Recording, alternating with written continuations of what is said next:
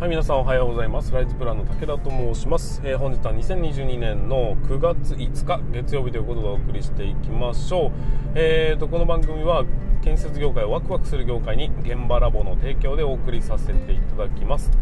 えーとまあ、本日もね、本日は今週もね、スタートさせていただきました。皆さん、張り切っていきましょうというところで、今週は僕もですね、やることがかなり山積みになっているような状況になってきてしまいましたね。まあ、ちょっとね、えーと、とある見積書を作らなければいけないという案件があったりだとか、えー、とちょっとビデオを作らなければいけない案件があったりだとか、まあいろいろね、えー、ありますんで、まあ、ちょっとね、頑張っていかなきゃだめだなというふうに思っております。えーと、昨日はですね、えーと、僕の、まあ、家の私事ではありますが、えー、バーベキューをさせていただきまして、まあ、バーベキューといってもそんな大掛かりなものではありませんが毎週末にはですね外で、まあ、カーポートがあるんですけどもカーポートの中でバーベキューをすると、まあ、カーポートってまあ便利ですね。一番家の中で最も作ってよかったものだったんじゃないだろうかと思うぐらいカーポートがあるとないとでは全く違いな違うなというような感じがしますがカーポートがあると雨の日でも行けるんですよ。炎天下でも行けるわけですで雪が降っても除雪しなくていいんですよみたいなところで。うん。素晴らしいというふうに思います。で、えーとまあ、そんなことでね子供たちと一緒に遊びましたが今日から1週間は1週間では今日からスタートする、えー、週はですね、えーと、いろいろと前に事業を進めていかなければいけないというところからかなり、えーと、エンジン全開で進めなければいけないなというふに思っております。もう少ししたら皆さんにお披露目できるとは思うんですけども、えー、少しずつ新しい事業の方も進めておりましてなおかつえーと、か既存の、ね、授業につきま事業につきましても、えー、しっかりと広告をかけていくというところで、まあ、まずはね、えー、物を売るっていうところのにフォーカスをしてるんですが、まあ、今飛び 飛び出してるじゃない。今抱えてる問題、えーと、僕が次もう一段階大きくならなきゃいけないなと思ってるのは何かと言いますと集客。やっぱり集客がネックになってくるよねというところで、まあ、今まではなんとなく、えー、うまくいって思惑通りに進んできたんですけどもまた新たな展開をって話になると、まあ、新規顧客と言われるところに話を広げていかなければいけなかったりするわけですよ。でこれをどこまで広げられるかが勝負だったりするんでうん。ちょっとね頭を使いながら試行錯誤しながらいろいろ手を手を打つというかね、まあ、実験ですよ、まあ、全てがうまくいくなんてことはありえないんで、えー、うまくいかない前提でうまくいかなければうまくいくためにはどうしたらいいのかっていうのを、まあ、粛々とやっていくしかないんですよね。ということでまあ、極力大きなお金をかけずに少しずつ少しずつ実験をして、まあ、積み上げていくというような形で、まあ、進めていきたいなというふに思っております、まそうこうしててもね10月11月12月ということでもう間もなく、えーと、研修期間が終わって次の、えーと、なんていうんでしょう僕の中での収入口っていうのをしっかりと作らなければいけない時期が来てるので、えー、まあ、頑張頑張らなきゃだめだなっていうふうに思っております。まここからですね僕の場合はまずはここからの、えー、と4月の研修までの期間でどういうふうに、えー、事業を組み立てられるのかというのが勝負になってきますんで皆さんぜひ応援していただければなと思います。もう全部漠然としてて非常に申し訳ないんですが、まあ、それでもね、えー、今日は頑張っていきたいと思いますのでよろしくお願いいたします。さあそれでは始めていきましょう。武田の作業日報。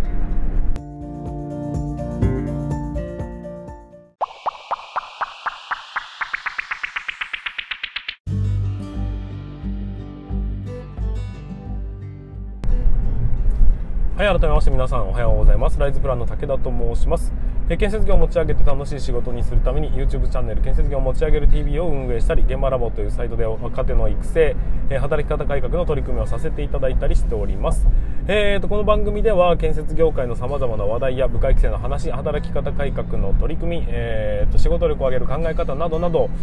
車で運転する空き時間を使ってお送りさせていただきますので、えー雑音がすると思いますが多少はねご容赦いただきたいというふうに思います。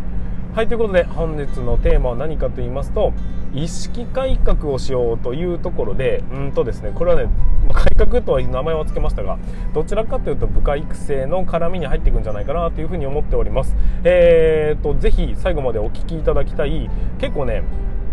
重要な考え方かなと思ったりします。これは部下に育成する時についつい思ってしまいがちな部下のマイナスイメージというもの。これを考え方一つでプラスに変えてしまいましょうというところなので、うん、人間関係が非常に良くなりなると思いますよ。ということで参考にしていただきたい内容になっていきます。はい。今回は特にお知らせを挟まずに進めていきたいというふうに思いますが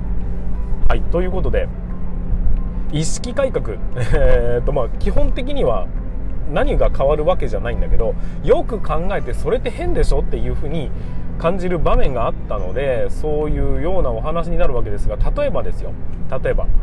3人の新入社員が入ったとしましょう。でそこから、えー、1年経ちましていろいろとね、えー、各いろんな現場で学んできてで1年経って2年生になりましたと言った時に1人はそこそこ、え、理解をしながら進めていきました。なのである程度成長しました。で2人目も同じぐらいかなっていうところでまあ知ってるとこ知らないところはね当然ばらつきはありながらもう能力値的にはそこそこかなっていう感じの2年生を迎えました。ところが1人だけはその2人に比べるといやなんかちょっとまだこいつ分かってないんじゃないの？とかね。なんかうまく考え方間違ってんじゃないの？とか全然伸びてこないなというような節がある子がいたとしましょう。その時に2年生とはどのぐらいのレベルなのかというところを基準にその基準、ま基準にして、うんと、そこまで来てるか。そうじゃないかっていう基準値をね設けることになるんですよ。それは各自自分の中で個別に勝手なイメージを抱くことになるわけですね。そうなるとどういう感情が生まれてくるのかここがポイントになってきます。まずは2人は自分の、えーと、満たしているというか自分の考えた目標値に対してある程度合致したところまで来てるよねというふうになっていてその他の1人もう1人がだけがいまいち成長しきれてる感じがしないというふうになった時にどう思いますか？その3人目がいまいちだっていうふうに考えてしがいがちなんです。周りと比べた時にうんと今までの自分の記憶と比べてみた時に、えー、世間のレベルと考えた時に、まあ、みたいないろんな基準値はありますがその基準値の中で、えー、すごくできるやつのことは、えー、できるというふうに考えるんです。でですができなかった人はできないっていうふうに考えてしまうんです。これはねえー、人間で言えばあ当たり前かなというところではあるんだけども要は比較対象があるがゆえにその人のレベルがあたかも低いように感じるってことになるんですよつまりはね成長している人に比べるとマイナスだまだあいつはそんなところにいるっていう風に高い方の人間を基準に定めてしまう傾向がありませんかねというところが今回のお話になります。え、ダメなの？ってね。別にダメじゃないんです。あの、比較対象があるとどうしても、その、引っ張られがちで、で、自分たちの期待値があるがゆえに、目線は上の方の人間に合わせてしまいがちなんです。だけどね、よく考えてほしいんですよ。それ果たしてまずいことなんでしょうかというとこなんです。その基準値っていうのがもう明確にあって、で、えーとまあ、7割、8割方、しっかり教育をするとそこクリアできんだよね、みたいな統計値もあって、だけど、それ以外の、うんと、頑張ってこなかった風な子は、それはちょっといまいちだよねって考えるならわかるんです、まだ。だけど、明確な基準値がないのに対して、えー、3人中2人がレベルがそこそこ高かったから、もう1人があたかも低いように見えてしまうんです。もう1人の方があたかもダメなように見えてしまうってことなんですよ。でね、そういう時に、あいつはいまいちだなというふうに考えるのはちょっと待ってください。それはね、減点法になってしまってるんですよ。要は、レベルの高い方からどのぐらい低いのかっていうふうに考えてしまいがちで、そこに目がいってしまいがちで、結果として、えー、その人があたかもレベルが低いように感じるんですが、いやいや違いますよということです。考え方としては、もう少し目線をそっちじゃない方に移してみましょう。そうするとね、レベルが低い方、もしくは、え1年生の入りたてからカウントして、どのぐらいできてるのかっていうふうに考えることができるようになるんです。そういうふうに考えると、評価は常に加点法になるんです。わかりますかね？あの時と比べて成長しているかどうか。過去と比べて成長しているかどうか。最低限と比べて成長しているかどうかっていうところにフォーカスをすることになるので、要するにですよ僕が言いたいのは何かっていうとできない人がダメじゃないんです。できる人がすごいなんですよ。わかりますか？もう一回言いますよ。できない人っていうのがダメなわけじゃなくできない人というのは普通なんです。それが当たり前というふうに考えましょう。だからプラスでもマイナスでもないゼロなんです。それが基準にしましょうと、まあ、それが普通なんです。理解力っていうのはそんなに人間は高い高いわけじゃないんです。だけどそれに比較するとめちゃくちゃできるやつが2人いたっていうふうに評価をしてしていくことによって、まあ、会社の評価としてはねまあそんなな。できるやつをどんどんこう給料を渡していくっていうことにはなかなかならないですね。原資が決まってますからね、えー、それを分配するわけですからなかなかそうはいきませんが相対的に、えー、と評価をしていかなきゃいけないんですけどだけど先輩と後輩の中でいけばそんな明確な評価なんて必要がないわけです。だったら自分の気持ちがねあいつ何なんだ全然できないできねえじゃねえかよというふうに悲観視するっていうのはちょっとナンセンスかなと思ってます。そうじゃなくてえーと、そのできない人が悪いわけじゃなくできない人が普通と考えてできる人がむしろすごいだけなんですよ。わかりますか？あのー、よくですね子供を叱る時にというか子供に怒ってる場面を、えー、耳に目にします。僕が奥さんがね。えー、と「何やってんさ!」って言うわけさ。だけどそれってね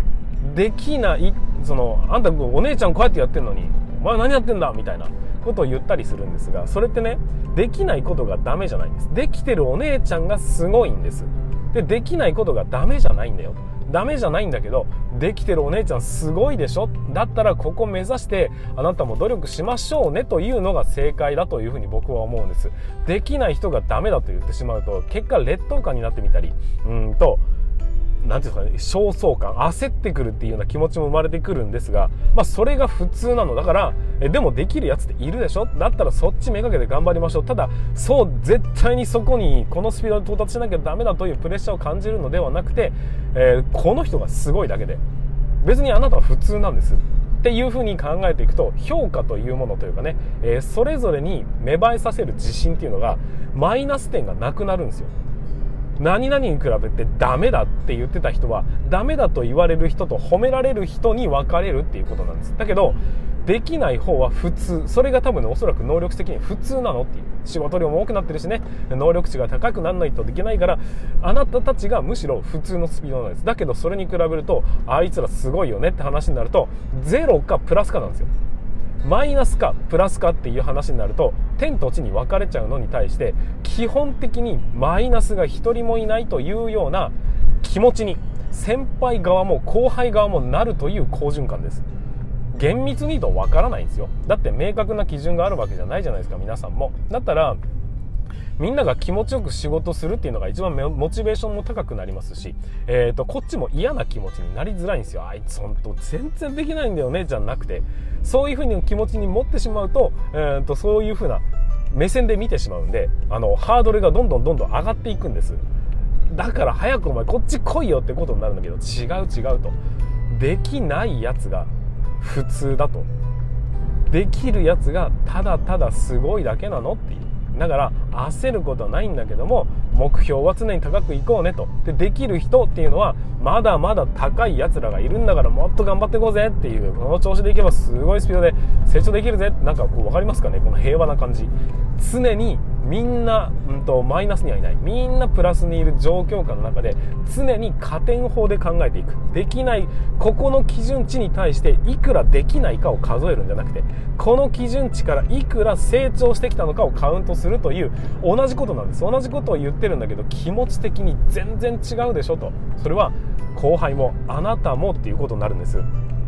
この気持ちをこの考え方というのを持っていただけるとわり、えー、かしですね皆さんハッピーになってきますし自分もイライラすることが少なくなってきます。できないって言われてもまあそんなもんだよねっていうふうに考えられますしできできましたって言ったらおすげえじゃんっていうことに素直に喜ぶ気持ちが出てきますしそういうことになってくると、まあ、テンションも上がりますよねっていうお互いね、えー、なので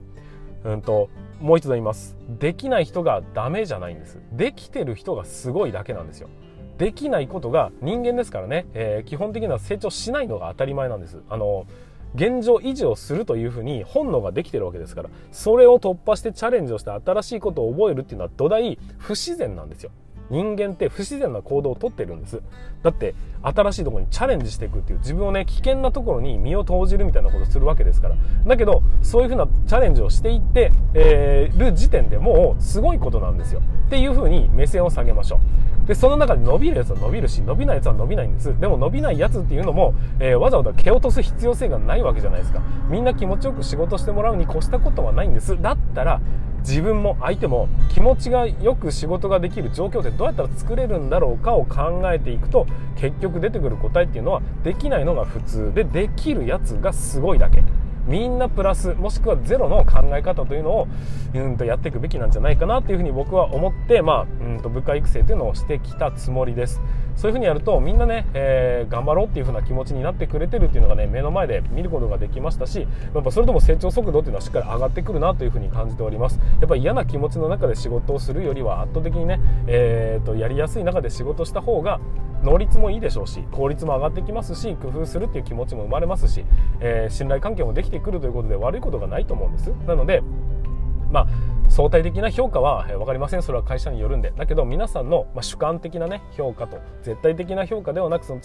主観的に評価でいくんであればまずはお互いに気持ちがいい環境を整えるために考え方を少し意識をね改革していきませんかというのが今回のお話でございました。はいということで本日もね最後までお聴きいただきましてありがとうございました。ちょっと,、えーと、熱く語ってしまいましたが、えーと、このような話をねたまにもしていきたいと思いますしまたね明日からもまた放送を続けていきたいと思いますのでぜひ楽しみにしていただければと思います。はい、ということで本日も最後までお聴きいただきましてありがとうございました。また次回の放送でお会いいたしましょう。それでは全国の建設業の皆様、本日もご安全に。